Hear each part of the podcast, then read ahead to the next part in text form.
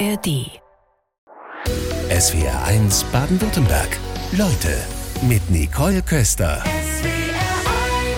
Ran an den Speck, Professor Martin Klingensporn, SW1 Leute, lässt sich eines Ihrer Forschungsfelder so in aller Kürze zusammenfassen. Guten Morgen erstmal. Ja, sicher ein guter Einstieg. Guten Morgen, Köster. Ähm, ja, ran an den Speck. Also die Frage ist jetzt, äh, reden wir über unsere Nahrungsaufnahme oder? Also es gibt da so einigen Speck, den man nennen kann, aber ganz besonders das braune Fett, das erforschen Sie. Sie leiten den Lehrstuhl für molekulare Ernährungsmedizin an der Technischen Universität in München. Was ist denn braunes Fett? Ja, es gibt verschiedene Typen von Fettgeweben. Genauer gesagt gibt es sogar verschiedene Typen von Fettzellen. Und wenn man dann genauer schaut, in den verschiedenen Fettgeweben, da findet man tatsächlich in dem gleichen Fettgewebedepot, wie man sagt, auch unterschiedliche Typen von Fettzellen. Und ähm, einer dieser Typen sind eben diese braunen oder man nennt sie manchmal auch beige Fettzellen, weil sie im weißen Fett vereinzelt vorkommen. Und äh, diese braunen Fettzellen sind dazu in der Lage, ähm, Energie, die wir mit der Nahrung aufnehmen, in Form von Zucker oder Fett, einfach zu verbrennen. Also das ist Fett, was als Kalorienkiller gilt, kann man das so sagen? Das ist so vereinfacht gesagt ähm, der Wunschgedanke, sage ich mal, dass das möglicherweise ein Kalorienkiller sein könnte. Wo sitzt denn das braune Fett bei uns im Körper? Ja, bei Neugeborenen, bei Menschen, bei Neugeborenen liegt das so zwischen den Schulterblättern vor allem verlagert sich dann aber beim Erwachsenen eher hier in den Schlüsselbeinbereich. Man sagt, nennt das subklavikulär, also unterm Schlüsselbein oder am Hals, tief drin im Hals oder entlang der Wirbelsäule, an den Nieren. Dort findet man braunes Fettgewebe.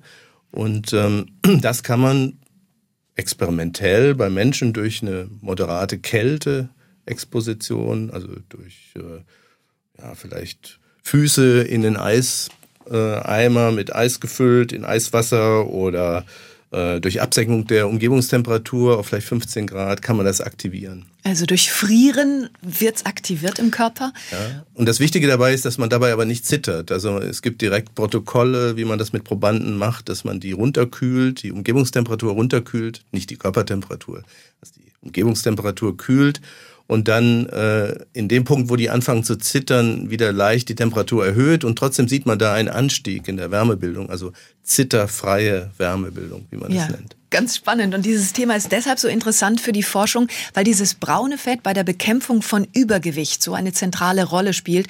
Und wir hören seit Jahren die Schlagzeilen, wir Deutschen werden immer dicker. Lässt sich denn dieses, ich meine, Fette nehmen wir auch über die Nahrung auf. Lässt sich braunes Fett über die Nahrung aufnehmen?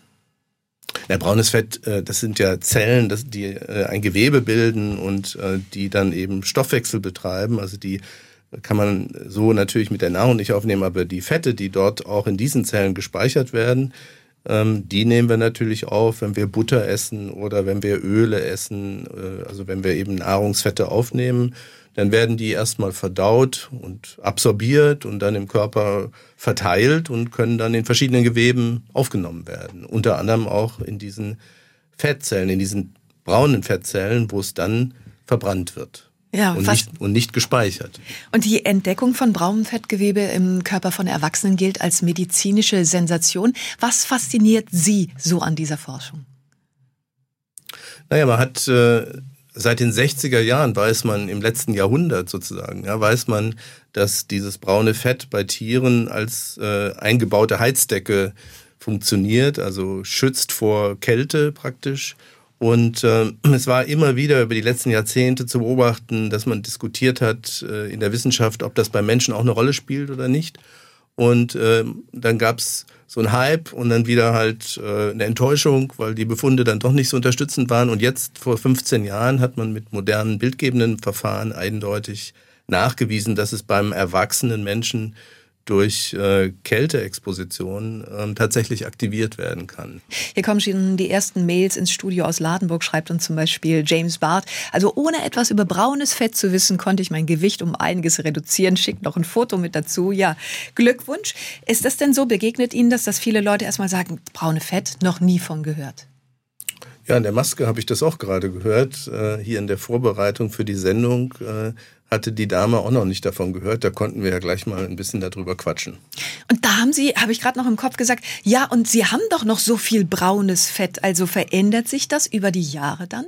Genau, das habe ich dann auch gleich erzählt, dass man weiß, dass das mit dem Alter verschwindet. Also man hat vor allem bei jungen Erwachsenen sehr viel braunes Fett gefunden, also in der Größenordnung, wenn ich sage sehr viel, 300 Gramm etwa. Und äh, die Stoffwechselaktivität von diesem braunen Fett, die reduziert sich dann mit dem Alter. Und da ist natürlich eine brennende Frage, ob dieses Verschwinden der Stoffwechselaktivität des braunen Fetts etwas zu tun hat mit dem erhöhten Risiko, mit dem Alter an Stoffwechselerkrankungen zu leiden, wie zum Beispiel Diabetes oder Bluthochdruck oder eine Fettstoffwechselstörung. Trotzdem, wenn Sie jetzt sagen, naja, wir haben gerade braunes Fett in jungen Jahren, dann lässt sich ja gar nicht so einfach erklären, warum wir so viele Nachrichten darüber hören, dass gerade die Jugendlichen immer dicker werden. Ja, das ist richtig. Aber äh, wir müssen natürlich auch feststellen, dass wir nicht alle gleich sind. Und da gibt es einfach noch viel zu wenig Daten dazu, äh, insbesondere bei Kindern und Jugendlichen, wo das auch sicher schwierig ist zu untersuchen. Ja, wie viel braunes Fett haben die denn jetzt eigentlich? Und vielleicht ist ja gerade, sind ja gerade Unterschiede im Vorkommen dieses speziellen äh, ja, Energieverbrauchers ähm, entscheidend für äh, solche Unterschiede oder trägt zumindest dabei, dazu bei. Ja, es ist ja so, der eine guckt eine Schokolade an und nimmt schon zu und der andere kann fünf davon in sich hineinstopfen und nichts passiert. Also damit hängt es dann auch zusammen. Genau, das, das ist meine feste Überzeugung, dass, dass mittlerweile auch äh, etliche Studien darauf hinweisen, dass es solche individuellen Unterschiede gibt. Und da muss man uns halt einfach klar machen, äh, wofür brauchen wir denn eigentlich Energie am Tag? Also unser täglicher Energieverbrauch, was äh, ist dafür verantwortlich? Und das ist im Wesentlichen unser, unser Ruheumsatz. Also 60 bis 70 Prozent der Energie, die wir verbrauchen, verbrauchen wir, wenn wir uns schön warm halten und auf der Couch liegen, dann äh, ist äh, schon mal ja mehr als die Hälfte sozusagen weg. Und dann kommt dazu, dass uns beim Essen warm wird ja, und dass wir vielleicht auch draußen äh, äh, uns nicht warm genug anziehen, ein bisschen frieren und äh, Wärmebildung brauchen. Das sind die Hauptenergieverbraucher. Dann kommt natürlich noch dazu Bewegungsaktivität, aber man muss sich schon sehr viel bewegen, um entscheidend zum täglichen Energieverbrauch beizutragen. Also wenn Sie sagen, ja, die meiste Energie verbrauchen wir, wenn wir einfach nur rumsitzen oder auf dem Sofa 60, 70 Prozent, dann müssen wir unterstellen, dann essen wir vermutlich einfach alle zu viel, oder? Ja, wie Sie schon sagten, der eine, ähm, der muss das nur angucken am Buffet und nimmt schon zu und der andere, der kann essen, was er will. Und darum geht es jetzt eigentlich genau, dass es in diesem Ruheumsatz Unterschiede gibt zwischen den Individuen, zwischen den Personen und dass vielleicht der eine eben mehr verbraucht als der andere. Also ist meine feste Überzeugung, dass nicht alleine die äh, Energiezufuhr entscheidend ist, sondern die Energiezufuhr beeinflusst auch unseren Stoffwechsel, unseren Energieverbrauch. Ihnen ist es als Ernährungswissenschaftler Wissenschaftler gemeinsam mit Forschern aus Finnland gelungen, beim Menschen etwas zum ersten Mal nachzuweisen. Was war das denn? Ja, wir haben uns äh, mit dem braunen Fett äh, beschäftigt, um herauszufinden, welche Mechanismen eigentlich zur Aktivierung von der Wärmebildung in diesen Zellen führen. Und schon lange wusste man, dass das sogenannte sympathische Nervensystem, Sie haben alle schon mal was von Adrenalin und Noradrenalin äh, gehört, dass das Noradrenalin, was von diesem Nerven ausgeschüttet wird im Gewebe, die Wärmebildung aktiviert.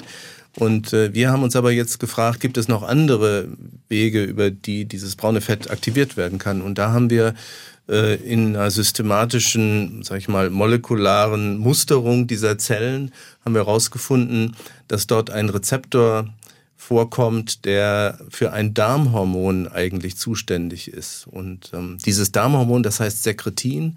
Und äh, Sekretin, das ist eigentlich der Begründer ähm, der Hormonforschung überhaupt. Das hat man erst 1902 hat man den Mechanismus entdeckt, äh, wie dieses Sekretin wirkt im Darm. Und jetzt haben wir aber gefunden, dass dieses Sekretin ein, während einer Mahlzeit ansteigt, im Blut nachweisbar ist und äh, diese Rezeptoren im braunen Fettgewebe aktiviert. Und ähm, ja, und dann haben wir das weiter angeschaut und festgestellt äh, bei Mäusen, denen diese Wärmebildungsfunktion fehlt vom braunen Fett, ähm, dass dieses Sekretin natürlich keine Aktivierung der Wärmebildung auslösen kann.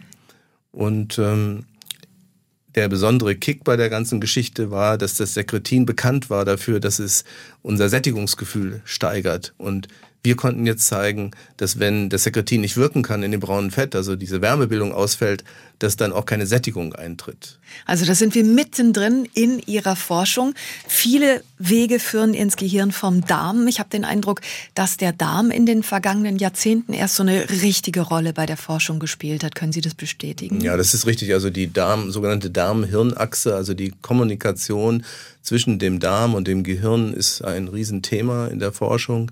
Und äh, diese, die Kommunikationswege werden halt intensiv bearbeitet. Das kann einmal über Nerven gehen, aber das kann auch über Hormone gehen oder auch in einer Mischung aus äh, Nerven, die von Hormonen aktiviert werden und dann rückmelden ans Gehirn, was gerade so im Darm los ist. Und ähm, wir glauben halt, dass es noch ein bisschen äh, komplizierter ist, also dass es Umleitungen geben kann in dieser Kommunikation, zum Beispiel über das braune Fett, wie wir gezeigt haben, kann also Sekretin, was aus dem Darm kommt, über die Blutbahn zum braunen Fett kommen, die Wärmebildung aktivieren und dann über einen bisher nicht klaren Mechanismus dem Gehirn mitteilen, was gerade im Stoffwechsel so los ist. Was lässt sich denn dafür uns Endverbraucher schon rausschließen hinsichtlich der Ernährung? Also das sind ja spannende Fragen, weil sich Leute einfach auch fragen, ja, was kann denn der Sättigung, der schnelleren Sättigung vielleicht dienen, ähm, wenn wir einen Anteil von 20 Prozent bei den Erwachsenen haben, die von Adipositas mhm. betroffen sind? Ja, genau. Das Spannende äh, an, an dieser Forschung war nun, dass wir das ja nicht nur bei den Mäusen zeigen konnten, sondern auch in der Kooperation mit unseren finnischen Kooperationspartnern in Turku in Finnland äh, gezeigt wurde, dass auch bei Menschen diese Sekretinbehandlung zu einer vorzeitigen Sättigung führt und also unser Essverhalten beeinflusst. Und äh, da ist jetzt natürlich die Frage, kann man das eventuell über die Art der Mahlzeit, die man äh, da verzehrt, über das, was man isst, beeinflussen, wie viel Sekretin dann vom Darm freigesetzt wird. Und genau daran forschen wir auch gerade. Und kann man? Ja, also wir haben jetzt eine klinische Studie am Laufen äh, an, äh, an der TU München, die geleitet wird von Professor Skurk, der in unserem Imago, in unserer Imago-Forschungsgruppe äh, beteiligt ist als Projektleiter. Und da äh, untersuchen die Doktoranden, ob die Zusammensetzung der Testmahlzeiten, also mehr Kohlenhydrate, mehr Protein und mehr Fett, ähm, diese Wärmebildung dann stärker, also den Anstieg im Sekretin äh, unterschiedlich beeinflusst, ähm, beziehungsweise die Wärmebildung in dem braunen Fett und letztendlich auch das Sättigungsgefühl. Und diese Studie ist am Laufen, da kann man jetzt noch keine finalen Aussagen dazu Also noch keine Tendenz, wovon wir mehr essen müssten, um schneller satt zu werden? Ja, also die, ähm, was zumindest die Sekretinfreisetzung angeht, sagt die Literatur uns, dass es ähm, zum einen äh, die Ansäuerung des Zwölffingerdarms ist. Also wenn wir was gegessen haben, da wird das im Magen natürlich äh, schön verarbeitet und, und zu einem Nahrungsbrei dann portionsweise abgegeben in den Dünndarm. Und äh, das führt dann zu einer Ansäuerung. Wir wissen ja alle, dass im Magen Säure produziert wird. Und diese Ansäuerung stimuliert die Bildung von Sekretin. Das ist das eine. Und zum anderen äh, sind es Fettsäuren insbesondere, die äh, die Sekretinfreisetzung stimulieren. Und das finden wir natürlich besonders spannend, dass vielleicht bestimmte Fettsäuren hier ähm, die Sekretinfreisetzung aktivieren könnten. Ernähren Sie sich eigentlich anders, seit Sie an diesem Thema forschen? Das ist eine gute Frage. Ähm, ich würde sagen, dass ich mich sehr viel mit Ernährung beschäftige, aber dass ich mich jetzt nicht äh, in meinen Ernährungsgewohnheiten großartig umgestellt habe. Wir kochen gerne und ähm, nehmen uns auch Zeit dafür zu kochen und ähm, probieren verschiedene Dinge aus, also auch vegan oder vegetarisch, aber dann auch wieder Fleisch, also je nachdem. Also mein Motto wäre, Vielfalt hilft. Was haben Sie denn zuletzt ausprobiert? Verraten Sie uns das? Oh, was habe ich zuletzt ausprobiert? Ich muss zugeben, in den letzten Tagen war es ziemlich hektisch. Okay, da ja, die Zeit braucht man dazu. Da hatten wir eigentlich wenig Zeit und das halte ich eigentlich auch für ein äh, wesentliches Problem, dass wir äh, ja weniger Zeit haben, alles effizient äh, getaktet ist und äh, wir vielleicht zu wenig Zeit uns nehmen, um uns selber mal was zu kochen und äh, ja, und zu genießen. Klarer Appell dafür. Aus Schleswig-Holstein schreibt uns aus Neubären gerade Susanne Fuchs und sagt, warum müssen wir uns denn immer satt essen? Bei viel zu wenig Bewegung essen die Menschen doch immer mehr. Die Fettleibigkeit wird unsere nächste Pandemie. Was sagen Sie? Ja, also erstmal äh, würde ich sagen, die Fettleibigkeit ist schon eine Pandemie. Ähm, die äh, also weltweite Zunahme in der Inzidenz, äh, also Häufigkeit von äh, Fettleibigkeit ist äh, sehr besorgniserregend und vor allem die damit verbundenen Folgeerkrankungen, ähm, die natürlich auch erhebliche Lasten auf unsere Gesundheitssysteme packen. Und ähm, ja, und das mit dieser Sättigung ist natürlich ein spannender Punkt. Also warum oder wann hören wir auf zu essen während einer Mahlzeit? Im Englischen äh, unterscheidet man da auch zwischen Satiation und Satiety. Also Satiation wäre tatsächlich dieses Gefühl, das aufkommt, während man isst, dass man irgendwann entscheidet, aufzuhören zu essen. Und das interessiert uns besonders. Wo kommt, äh, welche Signale im Körper veranlassen uns, ähm, ja, eine Mahlzeit zu beenden. Hm. Dann schreibt uns Matthias Jakob zum Energieverbrauch. Ist es nicht so, dass einer der größten menschlichen Energieverbraucher das Hirn ist? Habe ich nicht mal gehört, dass etwa 30 Prozent da am Gesamtumsatz liegen? Mit anderen Worten, wer viel nachdenkt, wird nicht fett. Hat er damit hm. recht? Ja, ein spannender Gedanke. Also natürlich ist Nachdenken immer gut, aber äh, leider ist es so, dass das nicht den Energieverbrauch des Gehirns steigert.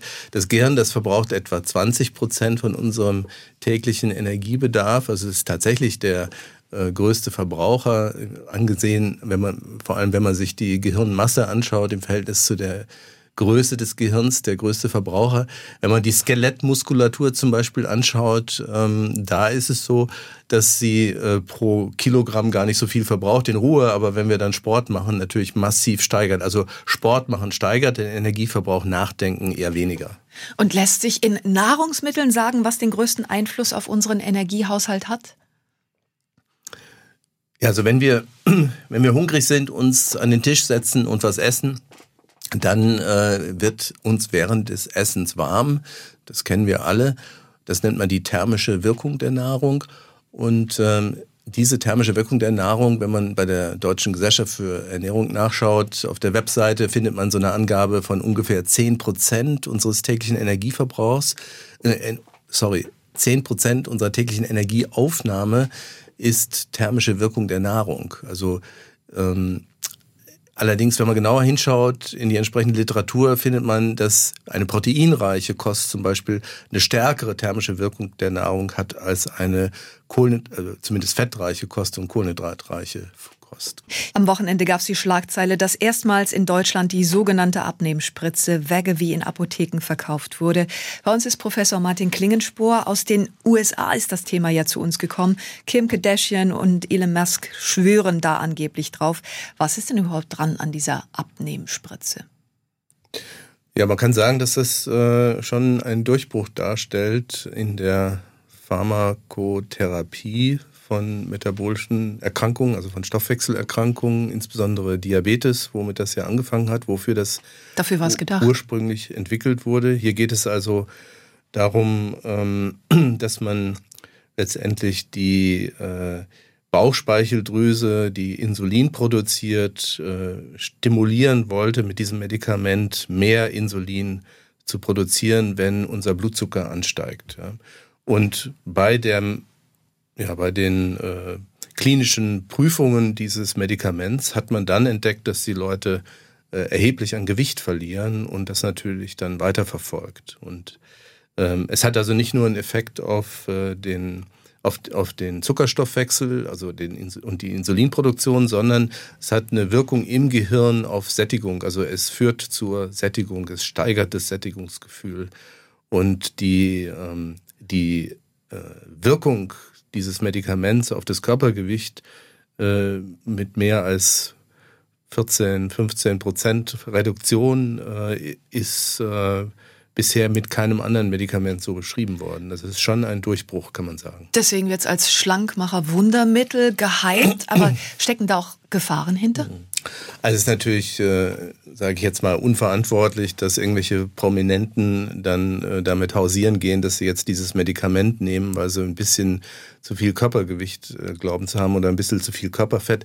Ähm, es ist äh, ja eigentlich ein Medikament, äh, was gedacht ist für Menschen, die halt eine schwere Stoffwechselerkrankung haben und äh, man ihnen damit helfen kann. Denn, also zumindest bei massiver äh, Adipositas, war bisher die einzige Möglichkeit für viele Menschen, dass sie sich einer Operation, also einer Magenverkleinerung äh, ähm, unterziehen. Und das ist eine, ein irreversibler Eingriff, der zwar erfolgreich ist in der Regel, aber vielleicht nicht unbedingt das, die ideale Lösung.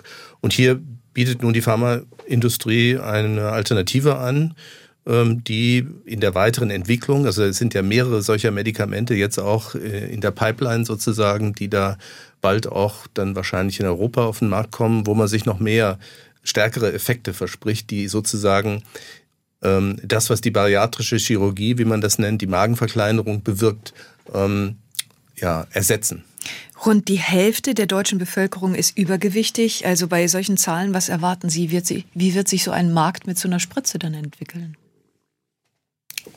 Naja, wir müssen jetzt ähm, natürlich auch vorsichtig sein, weil die äh, Studien, die bisher gelaufen sind, ja noch nicht über sehr lange Zeiträume gelaufen sind. Wir wissen nicht, äh, wie das in der breiten Anwendung jetzt, ähm, wie, zu welchen Nebenwirkungen das möglicherweise mhm. führt in der, in der chronischen Behandlung, denn das ist auch klar, diese Medikamente, die müssen dann immer weiter genommen werden. Man kann das, man kann nicht einfach dadurch abnehmen und es dann absetzen, dann wird man wieder zunehmen. Das ist schon klar. Nachfragen kommen von den SW1-Hörerinnen und Hörern. Ellen hat zum Beispiel geschrieben, weil wir eben über Proteine gesprochen hatten, sind denn so viele Proteine nicht belastend für die Nieren? Übrigens sprachen schon die Yogis vom Darm als Bauchhirn. Ja, genau. Also was den Proteinverzehr angeht, muss man natürlich aufpassen. Da würde ich halt mich an die Richtlinien der Deutschen Gesellschaft für Ernährung, DGE, kann man im Internet nachschauen, orientieren, was den Proteinverzehr angeht. Ähm, denn tatsächlich ist zu viel Protein dann auch äh, belastend für den Stoffwechsel, unter anderem für die Nieren, denn zu viel Aminosäuren, die im Protein enthalten sind, heißt auch zu viel Stickstoff und der muss dann entsorgt werden und das ist äh, metabolisch eine Belastung für den Körper. Kann man das eingrenzen? Wie viel ist noch okay? Äh, ich würde sagen, so in der Größenordnung 15 bis 20 Prozent Protein wäre okay. Und äh, wenn man dann drüber hinausgeht, muss man halt gucken, dass man das äh, ja nicht, also ich meine, man kann das runterbrechen auf einzelne Mahlzeiten und sagen, es kann ja auch mal mehr sein, aber dann beim nächsten Mal wieder weniger. Also es geht ja hier um einen Durchschnitt, den man ja. dann ungefähr erreicht. Dann hat uns jemand anonym geschrieben und äh, sagt, ich will einfach noch mal wissen, wie heißt der Stoff, der eigentlich im Darm ist, aber im braunen Fett nachgewiesen wurde. Mein Umfeld sagt immer, ich wäre wie ein Bollerofen, weil ich immer so warm bin.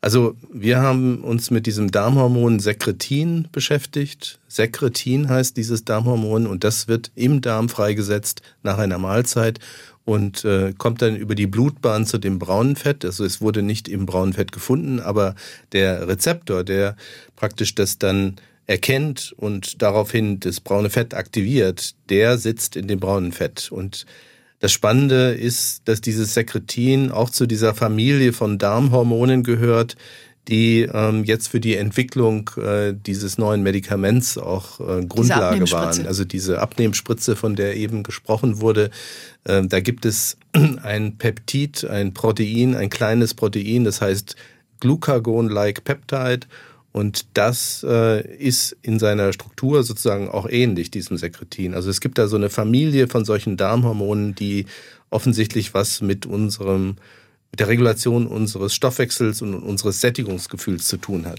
Eine Frage schaffen wir noch aus Emmendingen. Frau Bauer, im Alter nehmen die braunen Fettzellen ab. Wie oder durch was kann man die braunen Fettzellenproduktion wieder ankurbeln?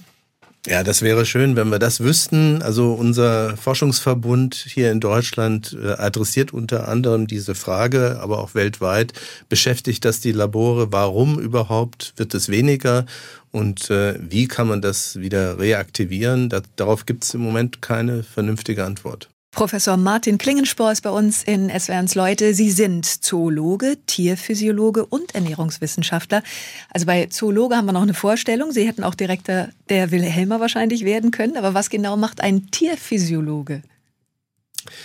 Ja, was macht ein Tierphysiologe? Der beschäftigt sich natürlich damit, äh, wie so ein äh, Tier funktioniert, also wie die Physiologie, die Lebensfunktionen von so einem Tier ähm, ja, gebaut sind sozusagen und wie so ein Thema wie ja, Gewichtsregulation so äh, präzise funktioniert. Also dass wir in der Lage sind, wenn wir uns jeden Tag auf die Waage stellen, äh, ja mehr oder weniger gut unser Gewicht zu halten. Also wir haben jetzt über die Menschen gesprochen, die vielleicht Probleme haben mit der Gewichtsregulation, aber es sind immer noch mehr Menschen, die äh, doch recht gut ihr Gewicht halten können.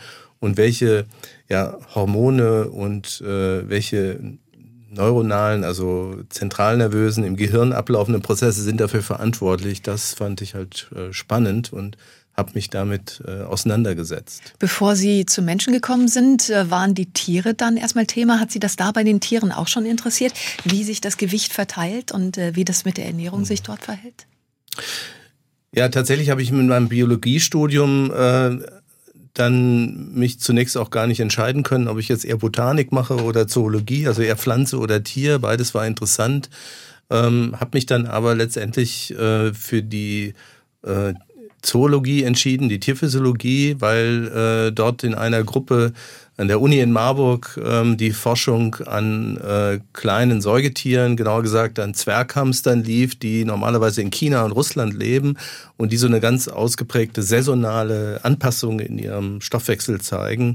Das sind äh, klein, sehr kleine Tiere, wiegen äh, im Winter 20 Gramm, 25 Gramm und die können im Winterzustand, wenn sie voll adaptiert sind an den Winter, können die bis minus 60 Grad Celsius ihre Körpertemperatur verteidigen, weil sie dieses braune Fett haben, sehr viel davon und praktisch diese Heizdecke eine enorme Heizleistung zeigt. Und Genau, und da war halt die Frage, inwieweit hat das vielleicht auch was mit Gewichtsregulation zu tun? Gibt es da so ein Ziel, was Sie sich vorgenommen haben, wo Sie sagen, ah ja, das unbedingt rauskriegen, das möchte ich mir mal auf die Fahne schreiben können? Sie haben ja schon viel erreicht.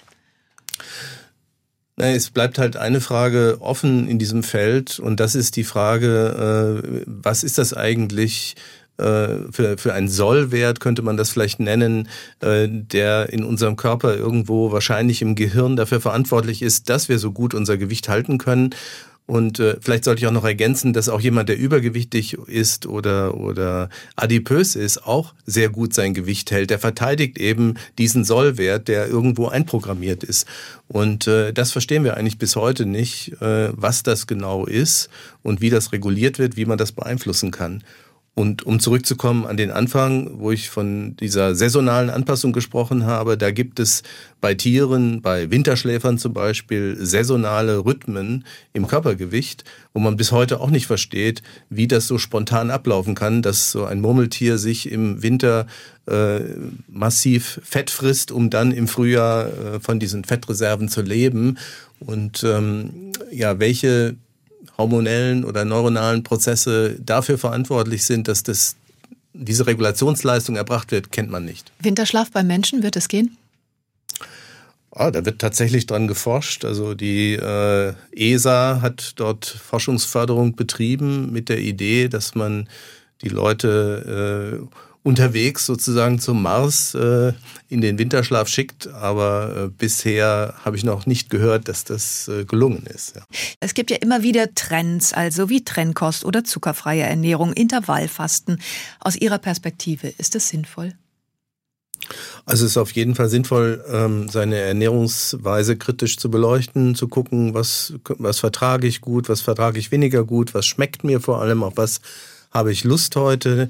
Ich habe ja schon gesagt, man sollte sich Zeit nehmen dafür. Und wenn ich das Beispiel Intervallfasten aufgreife, da gibt es also mittlerweile große Studien, äh, vielfach überprüft, die zeigt, dass das an sich in der Breite für alle keine äh, bessere Erfolge, keine besseren Erfolge erzielt als jetzt einfach eine normale äh, Kalorienreduktion. Allerdings ähm, will ich nicht ausschließen, dass das für einzelne Individuen, für einzelne Personen genau das Richtige ist und äh, sie auch sehr motiviert, eben ähm, das fortzuführen und am Ball zu bleiben. Und ähm, vielleicht ist das auch genau das, was man sich mal genauer anschauen muss. Ähm, wie erfolgreich sind eigentlich die Leute, die mit Begeisterung dabei bleiben? Äh, anstelle von Studien, wo einfach randomisiert, also zufällig verteilt, die äh, Probanden dann in äh, Versuchsgruppen eingeteilt werden. Wobei kritisch drauf geguckt, manchmal hat man ja den Eindruck, es muss einfach alle paar Jahre ein neuer Trend her. Früher hat man gesagt, drei Mahlzeiten am Tag, dann gab es fünf Mahlzeiten am Tag. Wie stehen Sie dazu, dass es immer wieder Trends braucht? Naja, das ist, denke ich mal, so wie mit vielen anderen Dingen. Wir wollen uns irgendwo ein Stück weit individualisieren. Wir wollen äh, unsere ähm, Besonderheit hervorheben, ein Stück weit äh, was äh, Spezielles für uns Gutes tun. Ich will das jetzt auch gar nicht schlecht reden. Ähm, Im Gegenteil, ich finde es eigentlich gut, wenn die Leute sich mit Ernährung beschäftigen. Ich möchte nur darauf hinweisen, dass man halt natürlich auf bestimmte Dinge auch achten muss. Also wenn man zum Beispiel sich rein vegetarisch ernährt, dann muss man halt wissen, dass man Vitamin B12 supplementieren muss, weil keine Pflanze Vitamin B12 enthält. Und ähm, das ist also auch wirklich äh, eine wichtige Gesundheitsmaßnahme, denn ähm, eine Blutarmut ist nicht unbedingt das, was man haben möchte. Auf der einen Seite schön, wenn sich die Menschen mit der Ernährung mehr und mehr befassen. Auf der anderen Seite die Schlagzeilen, die Deutschen werden immer dicker. Das heißt, Ihre Forschung wird umso dringlicher? Es ist auf jeden Fall ein Thema, was die äh, Gesellschaft interessieren sollte und offensichtlich auch interessiert. Ähm, diese Zunahme der, äh, des Übergewichts und der Adipositas mit den entsprechenden Folgeerkrankungen, ähm, das äh, belastet unser Gesundheitssystem. Da sind enorme Kosten mit ver, ver, verbunden, die äh, wir auf also dringlich ähm, reduzieren müssen. Also wir, wir müssen was tun, um dieses Problem in den Griff zu kriegen, dass es nicht weiter ausufert. Haben Sie eine Ursache ausmachen können, so die eine große? Ich denke, dass wir im We also es ist einfach so, dass wir in einer adipogenen Umwelt leben. Also wir, unsere Umwelt hat sich massiv verändert in den letzten Jahrzehnten. Wir reden ja davon, dass sich äh, seit den 60er, 70er Jahren erst diese Entwicklung abzeichnet. Und ähm, wir gehen davon aus, dass das eben durch die veränderten Umweltbedingungen ausgelöst ist und wir darüber nachdenken müssen, wie wir diese Umwelt ähm, gesünder gestalten. Sprich, dass wir uns mehr bewegen, und äh, dass wir auch nicht unbedingt an jeder Ecke ein Angebot brauchen, um jetzt einen Burger oder einen Döner zu essen. Dass es vielleicht in dem städtebaulichen Ansatz andere Konzepte braucht, um äh, mit Food Courts oder so die Dinge zu kon konzentrieren. Ja, da ist rauszuhören, es hängt eben alles mit allem zusammen. Ich sage herzlichen Dank für den Besuch heute Vormittag, Professor Martin Klingelspor. Ich bedanke mich auch. SWR 1 Baden-Württemberg. Leute wir nehmen uns die Zeit.